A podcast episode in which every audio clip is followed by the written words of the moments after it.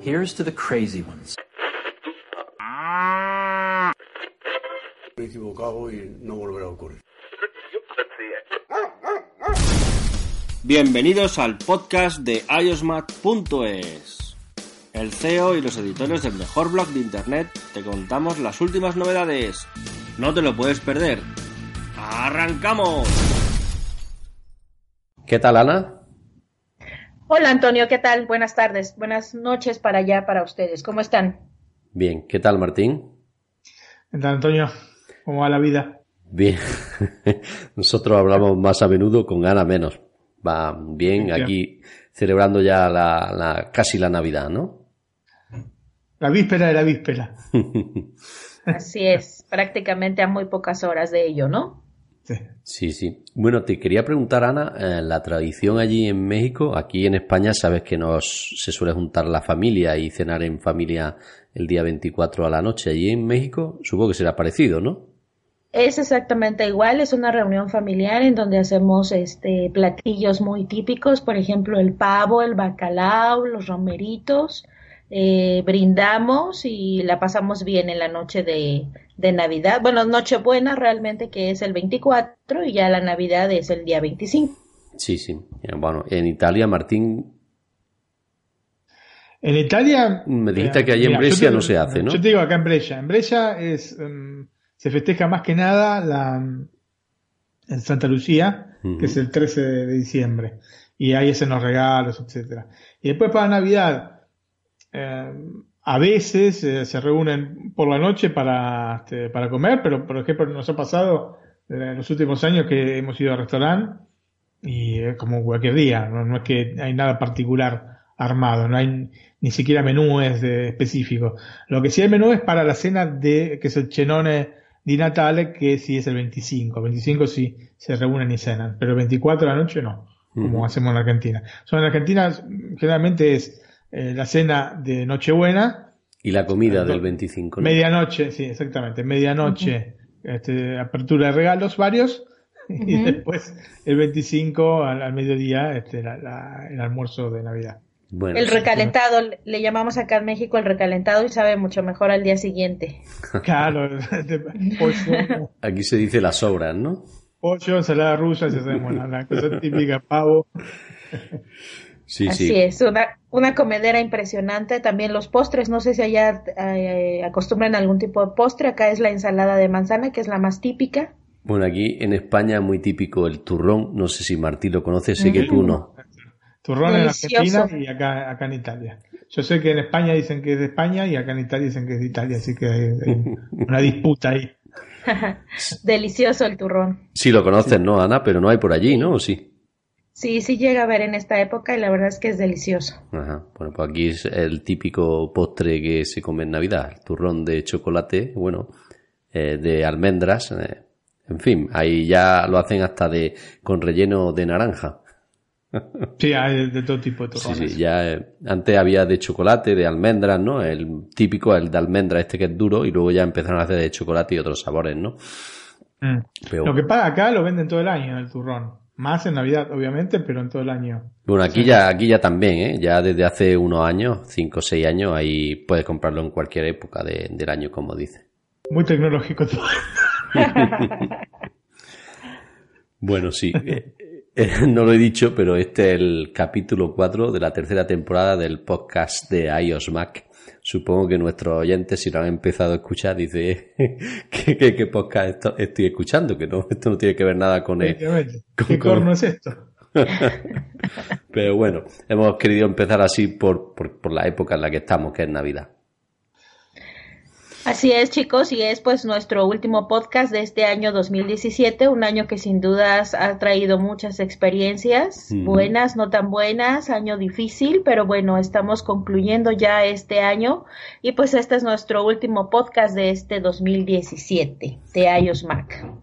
Bueno, y para, para este último programa del año, de este 2017, hemos querido hacer un, un tanto algo especial, ¿no? Y el día 17 del, de este mes, de diciembre, se publicó en iosmac.es una encuesta y el título era ¿Por qué los productos de Apple son tan caros? ¿no? Y esta es la primera parte del programa que, que vamos a hablar, ¿no? ¿Por qué son los productos de Apple tan caros, ¿no? Y la segunda parte, pues Ana nos va a hablar del iPhone, del iPhone X después de un mes de uso. Así es, chicos. Deseando Martín y yo que no tenemos iPhone X, a ver lo que, a ver si nos convence. Por supuesto. Bueno, pues Ana, ¿por qué crees que los productos de Apple son tan caros? Bueno, eh, este es un tema que, que, nos va a dar mucho para discutir sin duda y vamos a tener incluso yo creo que algunas contradicciones. Originalmente los productos de Apple yo considero que siempre habían sido de muy buena calidad y con una innovación tecnológica impresionante, siempre arriba de la competencia y esto es lo que siempre los había caracterizado por tener un precio eh, mucho más alto, mucho más elevado. Con el paso del tiempo, pues bueno, ha habido eh, muchísimas marcas en el mercado, la tecnología ha cambiado, eh, los productos de Apple también han cambiado y esto pues ha ocasionado que, que, algunos aspectos cambien. En mi punto de vista personal, eh, ya no, la calidad ya no se ve tanto como se veía en años anteriores, esto como que ha deteriorado un poco, como que ha bajado la calidad, bueno, sin embargo siguen teniendo un paso más adelante en cuanto a tecnología. Por ejemplo, la MacBook Pro con la Touch Bar es una tecnología bastante buena. El iPhone X con el desbloqueo facial. Entonces, los, los, los eh, equipos siguen siendo buenos tecnológicamente. Sin embargo, como que de la calidad tenemos ahí un poco de, de diferencia, como que yo he notado que ha bajado un poco la calidad y también un aspecto importante es el prestigio de la marca. El prestigio de la marca siempre ha sido muy alto y yo considero que tenemos eh, diferentes tipos de usuarios. Los usuarios que compran los productos simplemente por el estatus que da la marca, aunque realmente no tengan idea de cómo explotar todas las funcionalidades de estos equipos o también eh, realmente los fanáticos que amamos la marca y que compramos los productos aunque sus precios son de repente muy elevados, pero aún así los seguimos comprando. Entonces son varios aspectos que influyen sobre el precio de los productos. ¿Ustedes qué opinan? En, general coincido con lo, con lo que dice Ana respecto al por qué durante muchos años Apple ha tenido precios altos. Lo que yo no creo que hayan bajado la calidad de los productos Apple, sino más bien ha subido la calidad de la competencia de Apple, entonces la diferencia entre Apple y la competencia es menor ahora en lo que se refiere a la calidad del producto per se, digamos, físico, ¿no es cierto? Entonces, un poco este, pasa por ahí. Y uno, eh, eh, digamos, en los últimos años, aparte, han, tenido una escalada bastante importante, bastante marcada los precios de, los productos Apple, especialmente, digamos, desde mitad del año pasado a este año, en parte por lo que alguna vez hablamos de este cambio euro-dólar, que ahora ya no nos beneficia tanto, pero fundamentalmente porque han subido igualmente los precios. El iPhone X o el iPhone 10 lo venden mucho más caro que lo que este, vendían el, el iPhone 8, el iPhone 7 Plus el año pasado. Y esto es un dato de hecho. Pero también las Mac tuvieron un aumento de precio y también los iPad tuvieron un aumento de precio. Entonces, eh, eh, ¿por qué? Sí, es un poco todas estas, estas cosas que, mencionaban. Hay algunas cosas justificadas. Por ejemplo, el, servicio postventa de Apple es el mejor servicio en absoluto de cualquier marca, de cualquier producto que te puedas este, imaginar. Yo para mí, la atención que tienen al detalle eh, postventa Apple y especialmente acá en Europa, que tenemos los dos años de garantía, es, es una cosa que no conoces en otras marcas, ¿no? Ni Samsung, ni, este, ni ninguna otra marca de, ningún producto, no, no solamente hablando de los tecnológicos. La, la, calidad para mí permanece inalterada, o sea que tenemos estas dos cosas, calidad inalterada, servicio postventa, y lo que sí ha bajado un poco para mí es eh, el diseño. El diseño del producto no es, no, no está, este, digamos, adelante de, de, la competencia. Por muchos años estamos mucho acostumbrados a tener el iPhone que era largamente el teléfono más lindo que había. Y ahora, aún el iPhone X no me parece que sea el teléfono más lindo que hay en el mercado.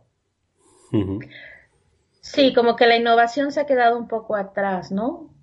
Ha sido repetir el mismo molde en el iPhone 6, 6S, el 7, el 8, como que en el 10 ya dio un cambio, pero al final la innovación se ha quedado un poco rezagada y no hemos visto eh, lo, grandioso que era en años anteriores la diferencia entre las distintas marcas, ¿no?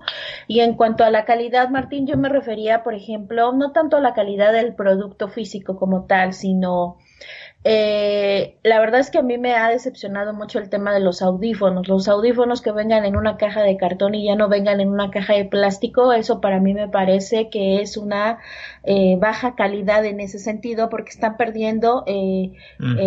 están descuidando los pequeños detalles que hacen la gran diferencia con las demás marcas, por ejemplo. Sí, sí, eso coincido absolutamente. Yo pienso que con Shops eso no hubiese pasado. Mm, seguro. Otro, otro tema es el cargador. El cargador. El este, cargador. El cargador lamentable que de 5 vatios, increíble. Eh, sí. sí. Bueno, yo para dar mi opinión pienso que eh, los productos de Apple hace unos años eran muy caros, principalmente porque eran muy buenos y porque tenían un diseño rompedor que ningún otro producto del mercado conseguía. Hoy en día, pues las cosas se van igualando, ¿no? La calidad de la competencia es similar, el diseño de la competencia, estoy hablando de grandes marcas, ¿no? Como Samsung, en menor medida LG, ¿no?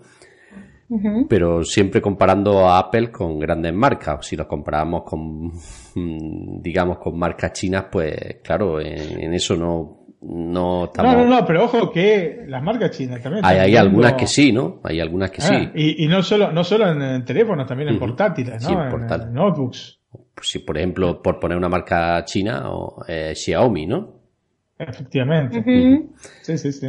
Bueno, como decía, eh, principalmente Apple era cara hace muchos años. a su favor tenía un diseño que nadie podía igualar y una calidad que nadie podía igualar, ¿no? Hoy en día, pues las cosas, como digo, se han cambiado. Han cambiado, ¿no? La calidad de la competencia es similar. El diseño de Apple, pues no es tan rompedor como era hace unos años y los precios también son muy similares, ¿no? Por poner un ejemplo, el Galaxy S8 se, se comenzó a comercializar en España por 809 euros, o sea que no hay tanta diferencia, ¿no? Con respecto a Apple, ¿no? Y el S8 Plus empezó en los 909 euros, o sea que eh, estamos hablando 50 euros arriba o abajo.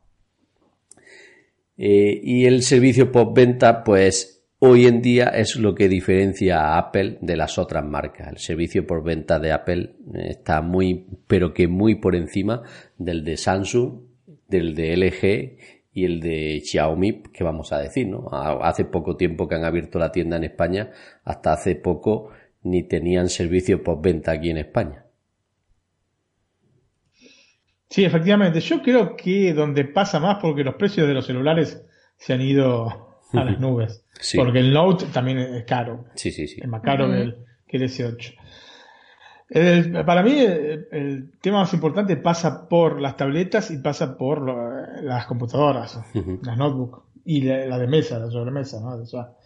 es ahí donde hay mucha, mucha, mucha diferencia con respecto a los precios de la competencia. Con respecto a las notebooks, eh, el sistema operativo es mucho, mucho mejor para mí y de alguna manera hay alguna justificación, pero igualmente estamos hablando de precios que doblan este, a lo mejor que tiene la competencia, ¿no? Porque la MacBook eh, Pro de, de 13 pulgadas acá en Italia está a 2.100 euros con el Touch Bar. 2.100 euros. Sí, es una locura el precio. Eh, de la diferencia, digamos, el máximo llegar a 1.200, 1.300 euros. es mucha, mucha, mucha diferencia. Así que no sé, eh, el iPad, el iPad, eh, digamos, de, entrada está a un, precio razonable, pero el iPad Pro ya tiene precios altos. No estoy hablando de 12,9 pulgadas, ¿no? Del 10,5. No sé, no sé, este, justificado no sé, no sé si es, pero bueno, esto no es una cosa nueva. Después, eh, Apple siempre había sido una marca de, de, nicho. O sea, tenían pocas personas. O sea, vos decías Apple y se asociaba absolutamente con diseñadores gráficos, lo teníamos nada más que nosotros, los productos Apple. Después, a partir de, la llegada primero del iPod y después especialmente del iPhone, esto explotó. Entonces, eh, la gente quizás se sorprenda ahora por los precios que tiene, pero en realidad siempre ha sido así.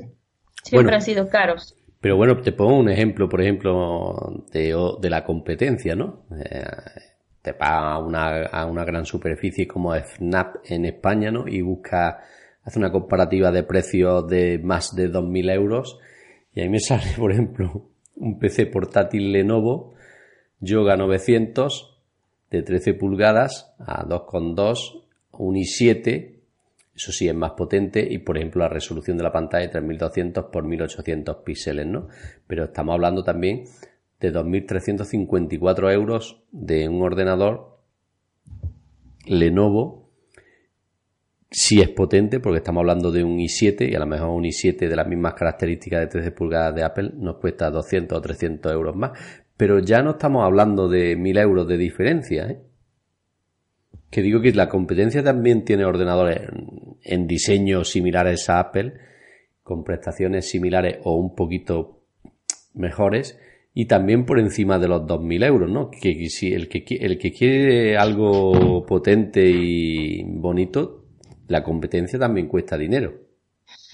Sí, lo que yo no estoy tan seguro que sea tan potente el MacBook Pro. Eh, es un poco por ahí que pasa. Sí, sí, sí, claro. Estamos hablando, eh, eh, estamos hablando, los MacBook Pro de 13 pulgadas, con procesador i5, dos núcleos. Sí, por eso, por eso.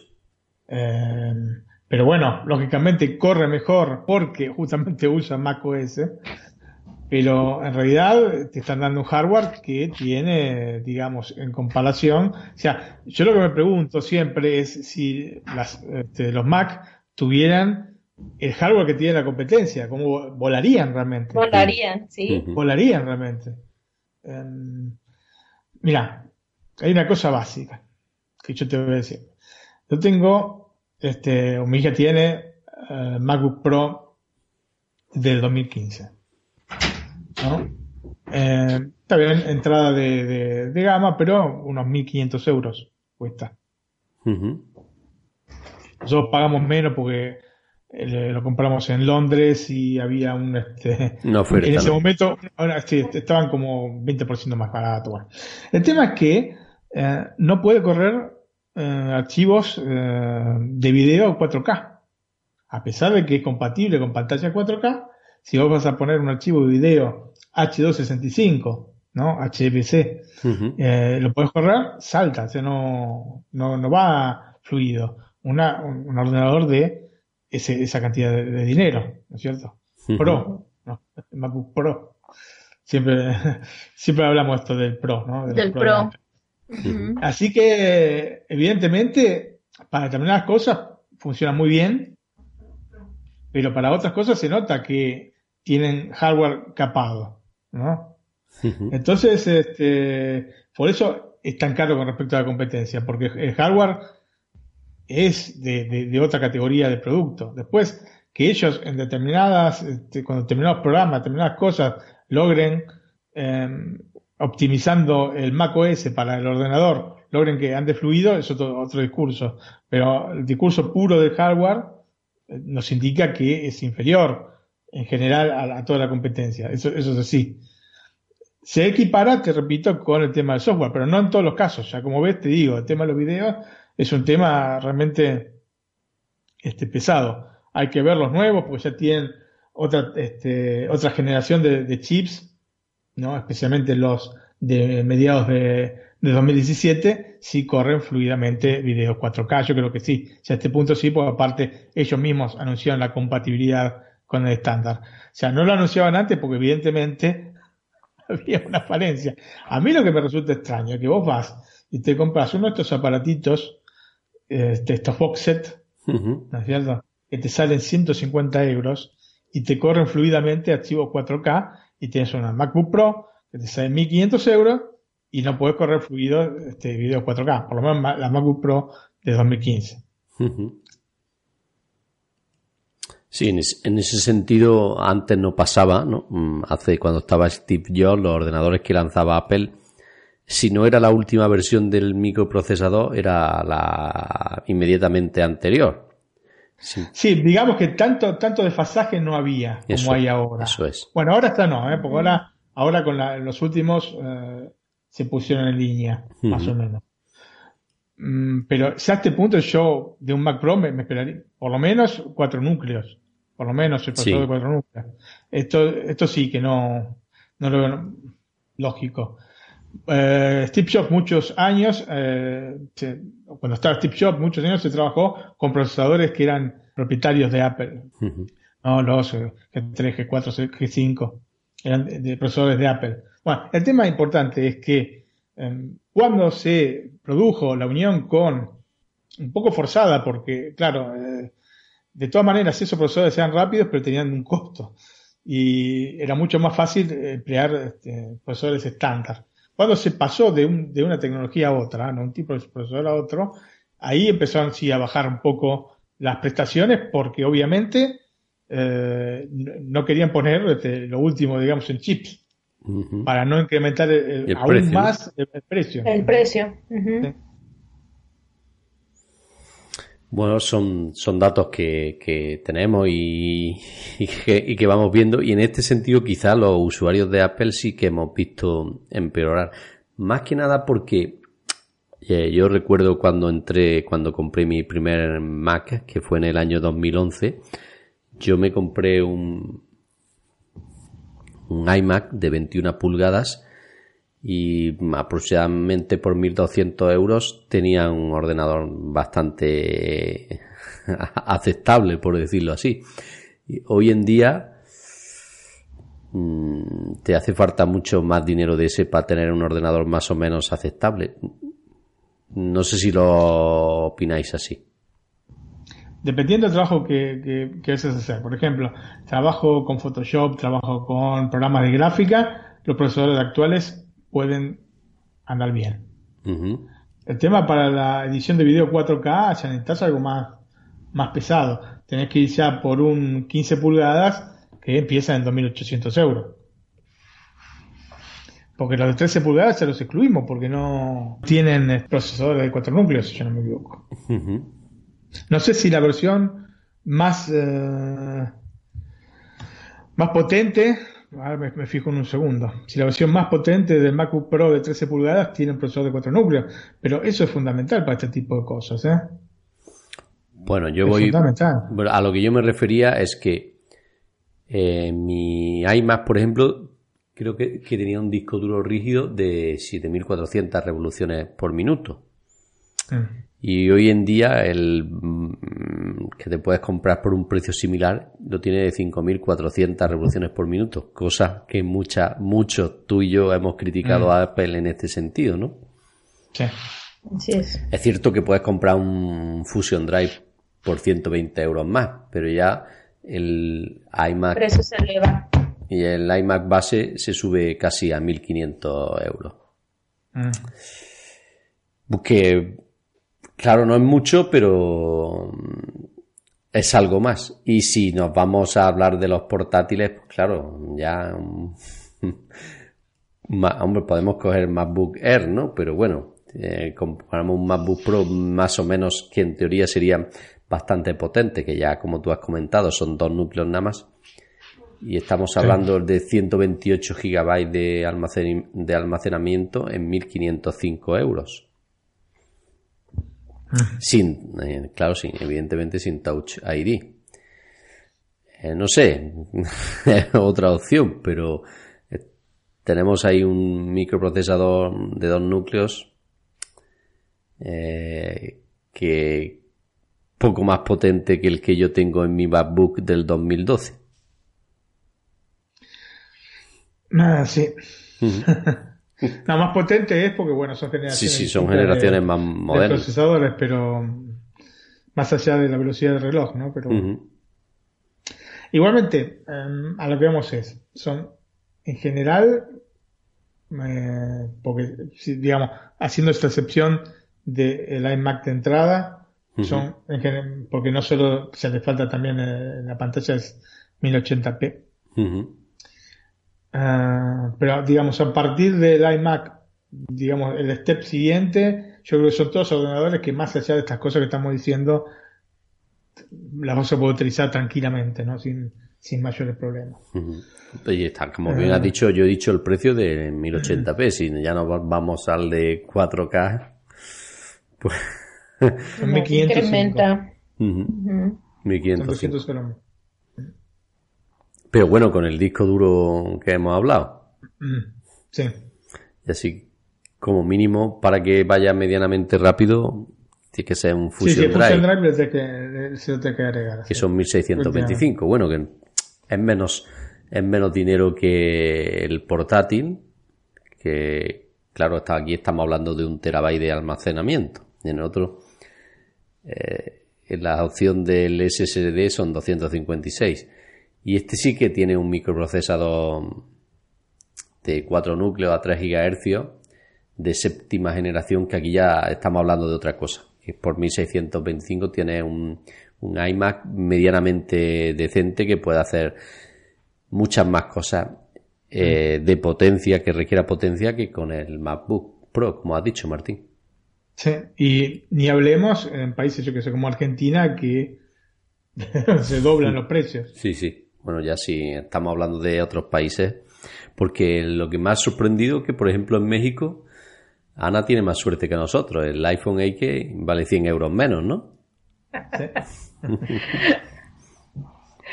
Bueno, o sea, eso se le llama suerte, pero pues bueno, aquí también nos ha afectado bastante el tipo de cambio con relación al dólar y pues los precios también han sido muy elevados. Por ejemplo, eh, la nueva iMac Pro, de verdad que es, es una locura, o sea, eh, llegas al punto de pensar, ¿me compro un auto o me compro una computadora? Bueno, pero eh, la iMac Pro es para un público muy específico, es acá sí muy de nicho, son editores de video y esto te puedo asegurar que 4.000 euros está dentro, digamos, del estándar. De hecho, la versión más potente de la máquina está alrededor de 16.000 euros.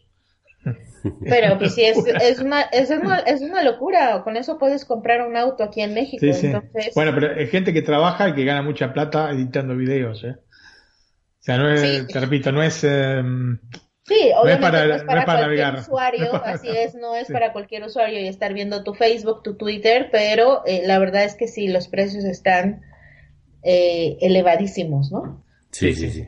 sí. sí, es así. Bueno, no sé si queréis comentar algo más de este tema o pasamos al iPhone X.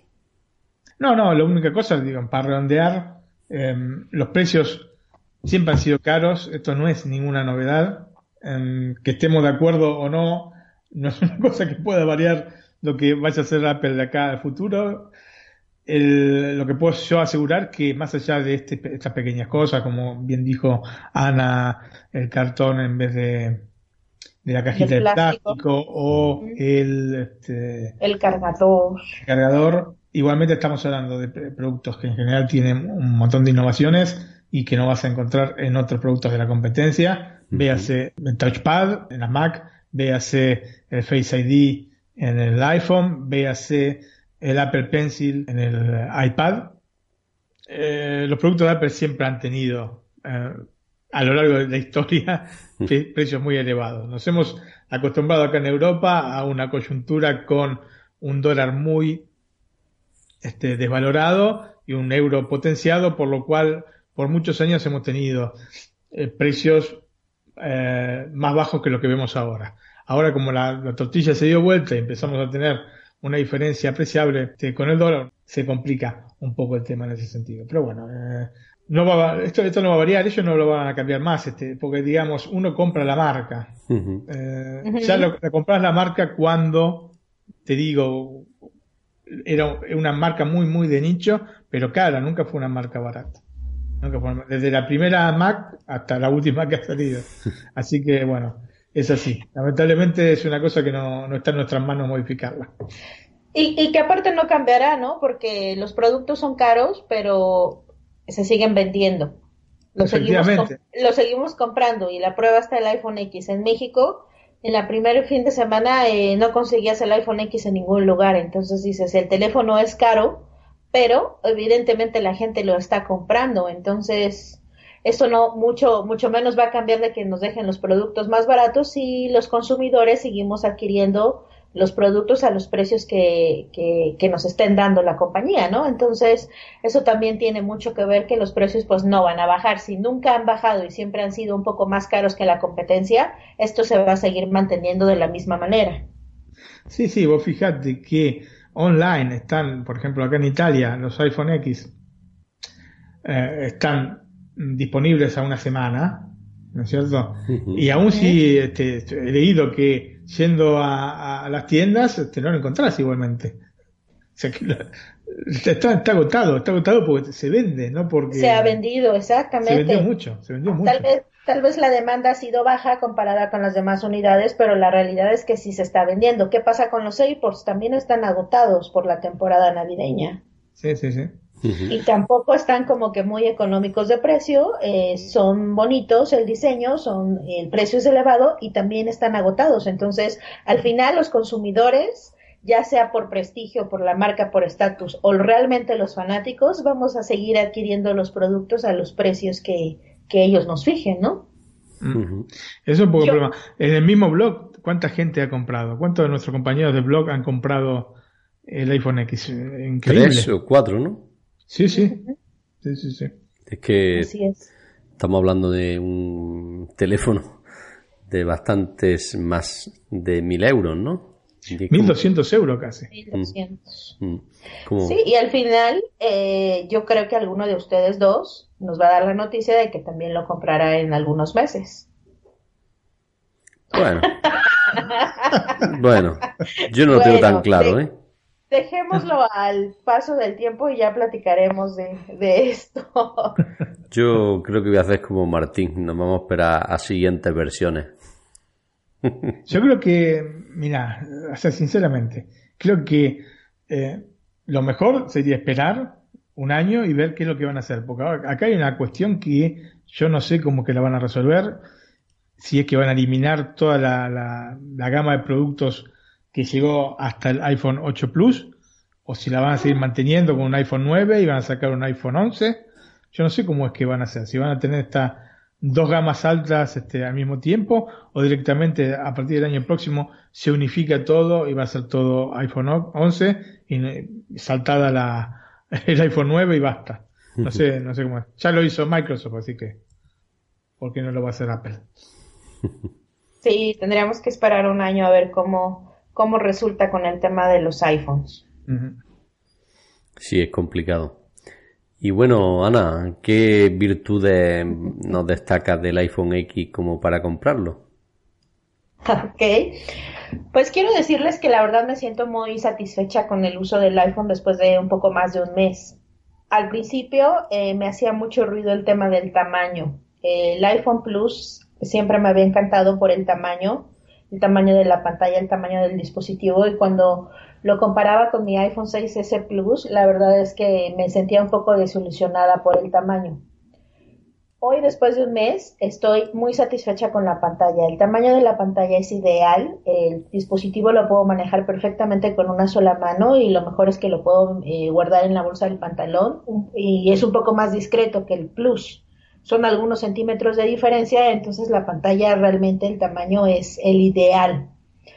Ahora lo comparo con el 6, 6S Plus y ahora ya lo siento un tabique, el 6S Plus, cuando antes yo sentía el Plus demasiado pequeño. Entonces, después de estarlo usando, pues la diferencia cambia radicalmente. Entonces, la pantalla es el tamaño perfecto e ideal del dispositivo en cuanto al X.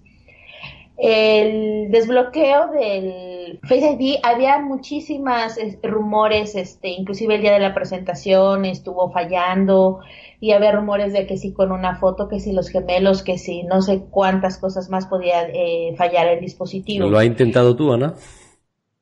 Lo he intentado con una fotografía, sí, o lo cual no ha funcionado. Pero eh, la verdad es que no, no me ha fallado el reconocimiento facial. Lo hace eh, perfectamente y lo que más me gusta es que lo hace en la oscuridad, lo hace con el sol extremo o lo hace cuando estás dentro de casa en la, en la luz de la luz de, de, tu casa, ¿no? Entonces la verdad es que no no he presentado ninguna falla con el desbloqueo facial.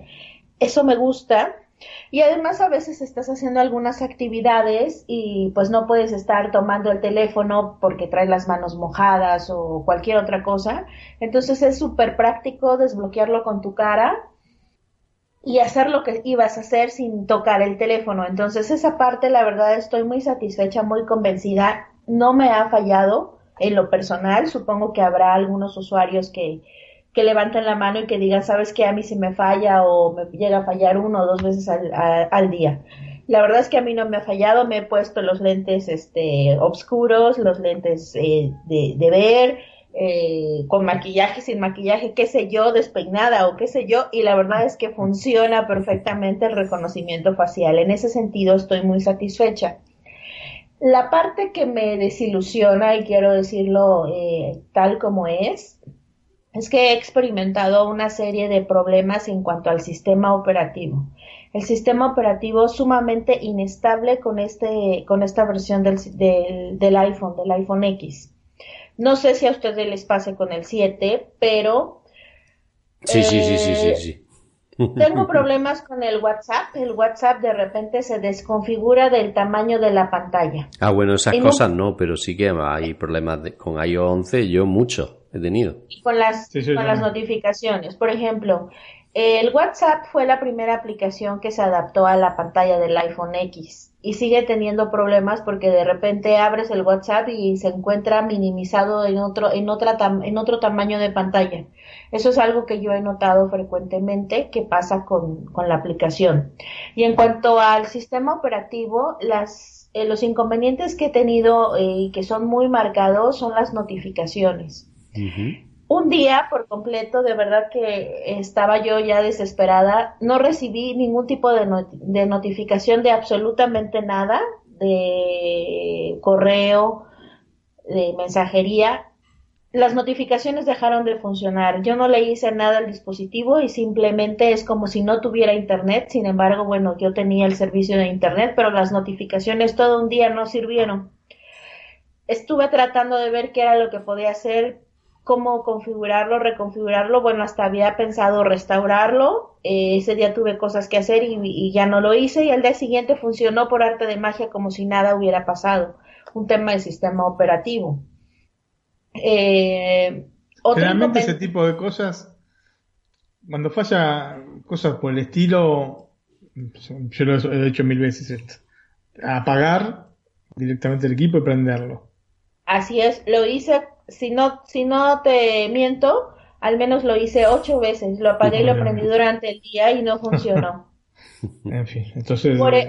E, era un tema de sistema operativo. Por eso, definitivamente, yo había pensado en restaurar el dispositivo a como de fábrica. Pero por la falta de tiempo, pues no lo hice. Y al día siguiente que, que despierto todas las notificaciones del día anterior como que se habían quedado encoladas y el teléfono tenía mil notificaciones del día anterior y del día nuevo. Entonces yo creo que sí fue un tema muy, muy complicado que, que esto yo lo noté exclusivamente con este dispositivo porque en el 6S no, no tenía ese tipo de, de inconvenientes.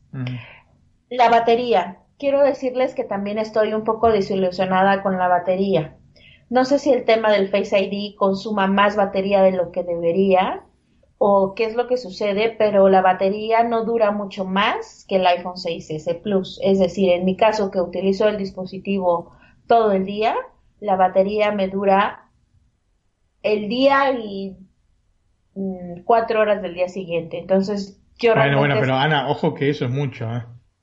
Eh, pues yo esperaría que duraría mucho más, Martín. Y bueno, lo que pasa es que no, tiene mucha, o sea, ahora no tengo en mente la cantidad de miliamperes que tiene cada batería, pero... Dice, eh, Apple en este sentido nos dice que la batería dura hasta dos horas más que el iPhone 7, o sea que es menos que el 7 Plus.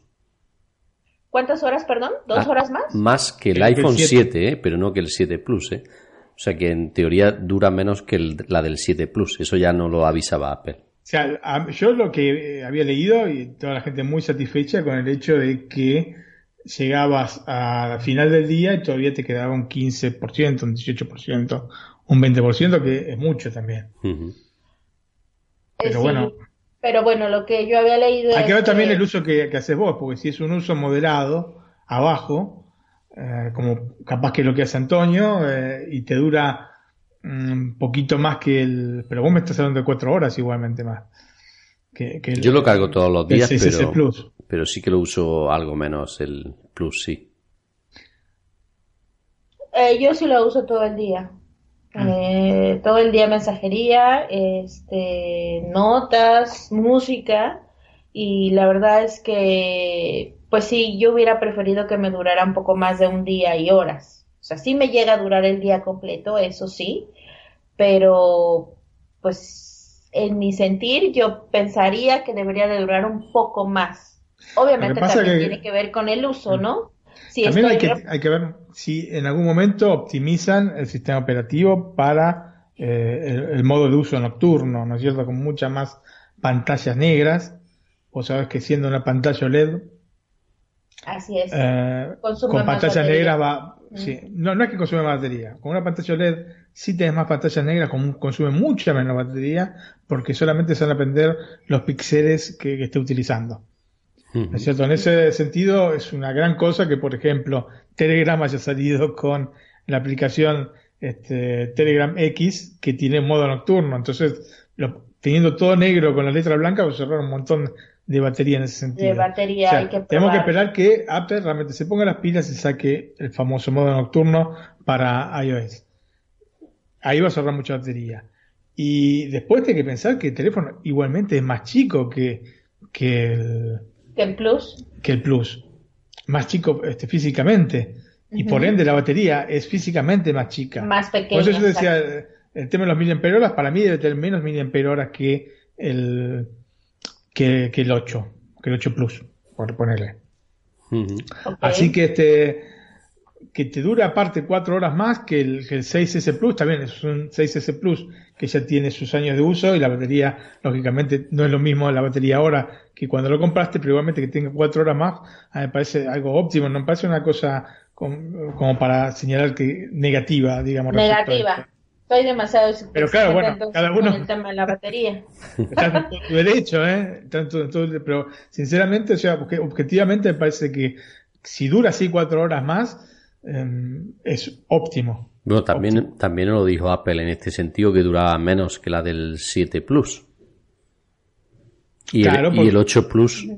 Y bueno, eh, creo que fue. Realmente lo dijeron que, porque eso es una. Creo que era, la duración era similar a la del 7 Plus, pero era inferior a la del 8 Plus. Claro, e-, estas son cosas básicas de marketing que aparte se enseñan a, los de Apple. Ellos nunca te van a decir dura menos que. no, te van a decir dura más que. Dura más. Que, dura más no te voy a decir menos que el, este, el Plus.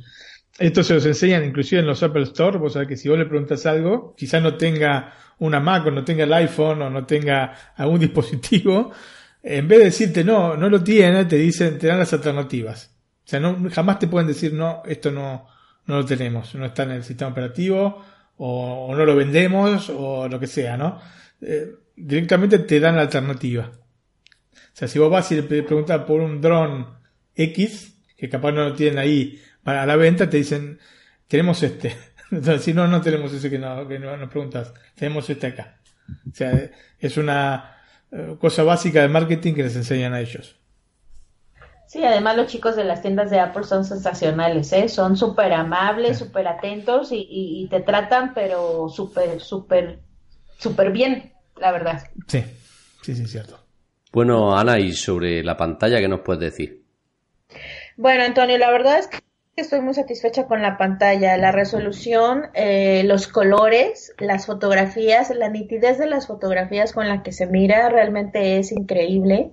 Además de los colores, al principio me costaba un poco de trabajo como que mi vista decía algo se está viendo extraño, pero ahora ya se ha familiarizado y los colores son impresionantes. He de confesarles que eh, le compré una pantalla de esas eh, que se pegan sobre el vidrio para proteger en el caso de alguna caída. y tenía un poco de preocupación si esta pantalla que yo le había pegado al, al, iPhone iba a afectar en cómo iba a ver yo los colores, la nitidez de las fotografías y demás. Y realmente se ve exactamente, exactamente igual, eh, un brillo, una nitidez, los colores, eh, la diferencia entre el blanco y el negro es impresionante y esta esta pantalla que yo le pegué, la verdad es que no ha hecho la diferencia y bueno, eso me asegura que voy a proteger mi dispositivo de si se me llega a caer, pues que no se me vaya a romper la pantalla que aquí en México eh, estamos hablando aproximadamente de nueve mil pesos mexicanos. Entonces, la verdad es que eh, la nitidez de la pantalla estoy fascinada, los colores son intensos, pero sin duda lo que más me gusta y que alguna vez te, te platiqué, Martín, sobre mi inquietud es sobre el cambio de ajuste de la pantalla, la brillantez. Si estoy en un lugar oscuro y salgo a la luz del sol, la pantalla automáticamente se adapta a la, a la luz que esté eh, a mi alrededor. Entonces, eso es algo que realmente me tiene fascinada porque obviamente en mi 6S Plus eso no pasaba y ahora no tengo que estarme preocupando con salir al sol y ya no voy a ver nada en la pantalla porque automáticamente se ajusta el nivel de, el nivel de brillo y puedo seguir viendo la calidez, eh, los colores eh, de la misma manera que si estoy en un lugar con poca, con poca luz. Eso realmente me, me ha encantado. Genial, genial. Otro tema que me gustaría contarles es el tema del almacenamiento. Como ustedes saben, adquirí un dispositivo de 64 GB cuando mi dispositivo anterior era del doble, 128, y estaba un poco preocupada con el tema del almacenamiento, si me iba a dar para eh, lo que yo normalmente manejaba. Eh, como les había contado, no tengo servicio de música en streaming. A mí me gusta tener la música eh, físicamente, bueno, almacenada en mi dispositivo y tengo 306 canciones, tengo 984 fotografías, 135 aplicaciones y aún me quedan casi 27 gigas libres. Entonces, la verdad es que estoy muy satisfecha porque en la parte del almacenamiento no me he visto limitada por ahora, mm. que era algo que me preocupaba y es algo que comentamos, Martín, sobre el nuevo dispositivo, como la nueva manera de eh, manejar la información, ¿no? El nuevo sistema de archivos, efectivamente, que ahorra un montón de espacio, sí, así es. Y la verdad es que esto es buena noticia, no estoy, digo, no tengo toda la música que tenía, pero me siento satisfecha, el dispositivo va bien, no, no se ha alentado y todavía tengo espacio. Entonces, la verdad es que no me arrepiento del tema del almacenamiento porque era algo que me inquietaba, inclusive yo quería ir a cambiar el dispositivo, ir a devolverlo para adquirir el de 256, después ya me relajé un poco y estoy viendo que bueno, el tamaño va realmente bien y entonces con el nuevo sistema que se está manejando de archivos, eh, el espacio como que se almacena, bueno, no se almacena, sino como que se administra de una mejor forma y yo no me he visto afectada con, con temas de espacio, que era lo que realmente me preocupaba. Un temor más grande, sí, sí. Así es. Me acuerdo que me comentaste.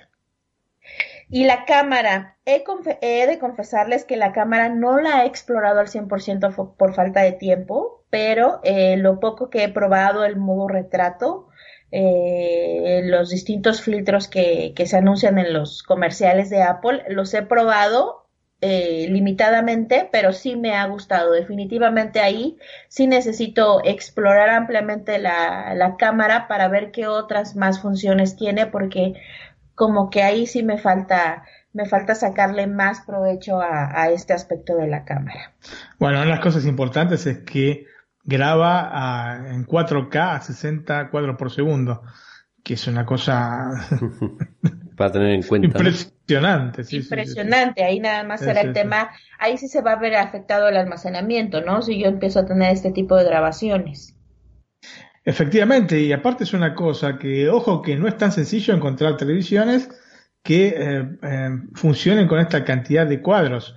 Muchas de las televisiones que encontramos actualmente las 4K obviamente, tienen hasta, en 4K hasta 30 cuadros por segundo, por lo menos en, un rango de precios medio para abajo.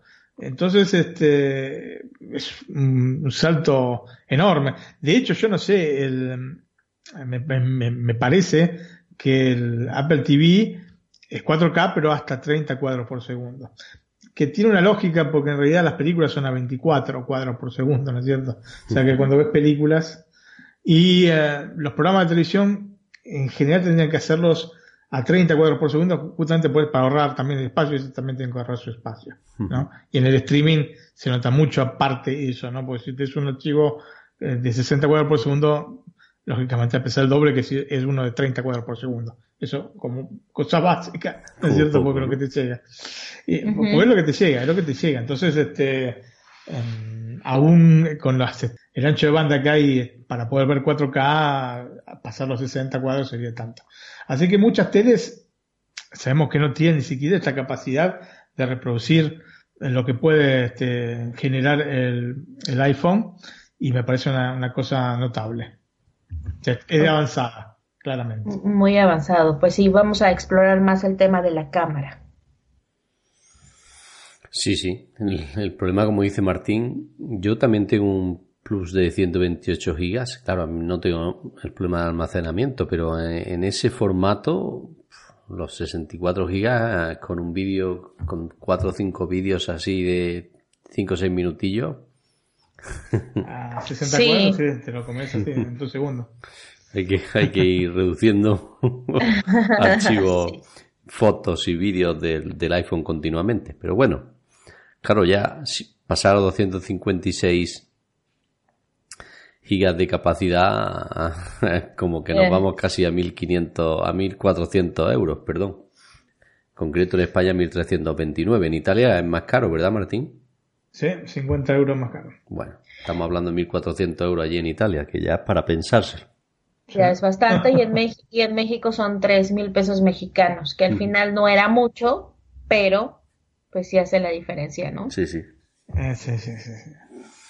Ah, yo te digo que el teléfono es hermoso, es muy cómodo en la mano, eh, me gusta la pantalla, me gusta el teléfono en general, me gusta todo. Las cuestiones tecnológicas nuevas también están muy buenas. Estuvimos probando hoy con mi hija en una Team, que es una de estas este, te- telefónicas que hay acá en Italia. La más importante, estuvimos probando los animojis y son divinos. Sí, única muy divertidos. Sí, la única cosa que tiene es el precio que ya lo habíamos hablado, ¿no, Antonio? El precio es lo que lo más condicionante de todo el teléfono. Bueno, hay, hay otra cosa que no me gusta, que lo hemos dicho antes, que, y que no entiendo, es que eh, con la capacidad de baterías que estamos hoy en día, que sigan incluyendo un adaptador de corriente de 5 vatios, no es normal, que mínimo uno de 10. Sí, efectivamente, efectivamente. Lo que pasa que, bueno, eh, no es una cosa que se le pueda indicar en sí al teléfono, es una cosa externa. Eh, Apple tendría que haberlo incluido. Es una cosa que le puedo decir sobre Apple, pero sobre el teléfono en sí, la única cosa que, que me puedo destacar es el tema este de, del precio, porque el teléfono en sí, más allá de que se cargue más lento o más rápido, es, eh, para mí es una maravilla. Bueno, también tiene una ventaja el cargador de 5 vatios, y es que las baterías sufren menos y duran más. Se calienta menos, ¿no? Al cargar con una corriente menor, una potencia menor, las baterías sufren menos, ¿no? Eso es cierto, ¿no? Pero bueno, tampoco hay tanta diferencia de cargar de 5 a 10 vatios, a lo mejor estamos hablando de 100, o de 50 o 20 cargas menos de la batería. Si estamos hablando de 500 o 480, evidentemente tampoco muy importante eso, ¿no, Martín? No, no, efectivamente. Pero bueno. O bueno, también que hubiera traído el cargador inalámbrico, realmente eso también hubiera sido muy, muy bueno, ¿no? Para todos los, los consumidores, pero pues el cargador de Apple no ha salido. Eh, creo que no hay fecha para cuando lo van a sacar. El que recomendaron en la tienda todavía no está disponible. Entonces ahí no sé si comprar un cargador genérico, Martín, inalámbrico o Te- seguir esperando. Te va a cargar a 5 vatios también, porque el único que está homologado Sí. por, por Apple a siete y medio es el que venden ellos. Pero sí lo puedes encontrar ese en Amazon, lo que pasa es que son 50 euros, ¿eh? Para pensarlo también. Bueno, sí, el precio es elevado. Sí, yo te iba a preguntar si habías probado con algún cargador inalámbrico. Sí, con un Samsung y cargó, pero no se ve la diferencia en cuanto a la velocidad. O sea, Es- no es cargador rápido. No, no, no. El rápido solo es el de Apple y el que venden en su, en su, el que está en que el teo- en teoría van a vender para, para el, ¿El que es marca Belkin? Ese, ese. Ese carga a, a 7,5 vatios. Los demás solo están homologados por Apple a 5. A 5. Entonces la carga rápida realmente no hay tal. Pero bueno, había salido un artículo en iOS Mac. Muy interesante. ¿sí? un sitio que recomiendo visitar, Y el artículo en concreto ese también. efectivamente, que justamente hacía una comparación con los distintos tipos de, de carga. Y entre la carga rápida que podía venir con, eh, o sea, comprada aparte eh, para el iPhone X y la del, este, utilizando el cargador del, del iPad, no había mucha diferencia. Así que si, si tienen un iPad en casa, yo lo que les aconsejaría es cargarlo con el, este, el cargador del iPad. Que es lo que yo llevo haciendo mucho tiempo. Que llevamos haciendo así, no solo vos, Yo- evidentemente. Yo no, yo no lo he hecho, la verdad, pero sí sería un buen ejercicio probarlo y comparar los tiempos, ¿no? Uf, pues te, te, te va a llevar las manos a la cabeza. Yo lo cargo con este cargador porque me ahorro 40 minutos. O 30 por lo menos. Sí, sí, se ahorra, se ahorra tiempo. El Belkin Boss Up, que está homologado por Apple ah, para la carga inalámbrica 7,5 vatios, en Amazon España está a 64,99 euros. En México estaba alrededor de casi dos mil pesos. El tema es que todavía no estaba disponible hasta hace semana y media. La verdad es que ya no lo he revisado. En Amazon, si en Amazon sí está, ¿eh? En Amazon México, pero no estaba disponible.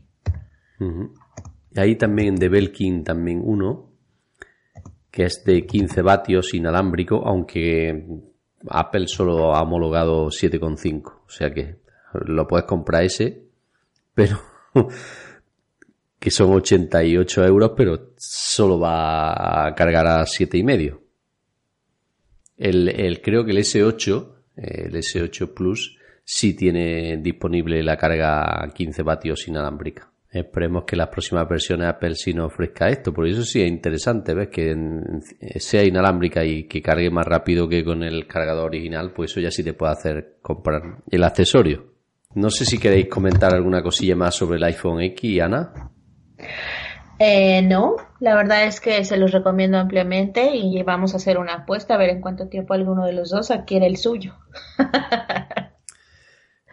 Yo no lo creo. Yo lo que quería saber si luego de, de- de- de un tiempo de uso a la vista te desaparece el notch, ¿no? El- esta parte negra que hay en la parte No. superior de la pantalla.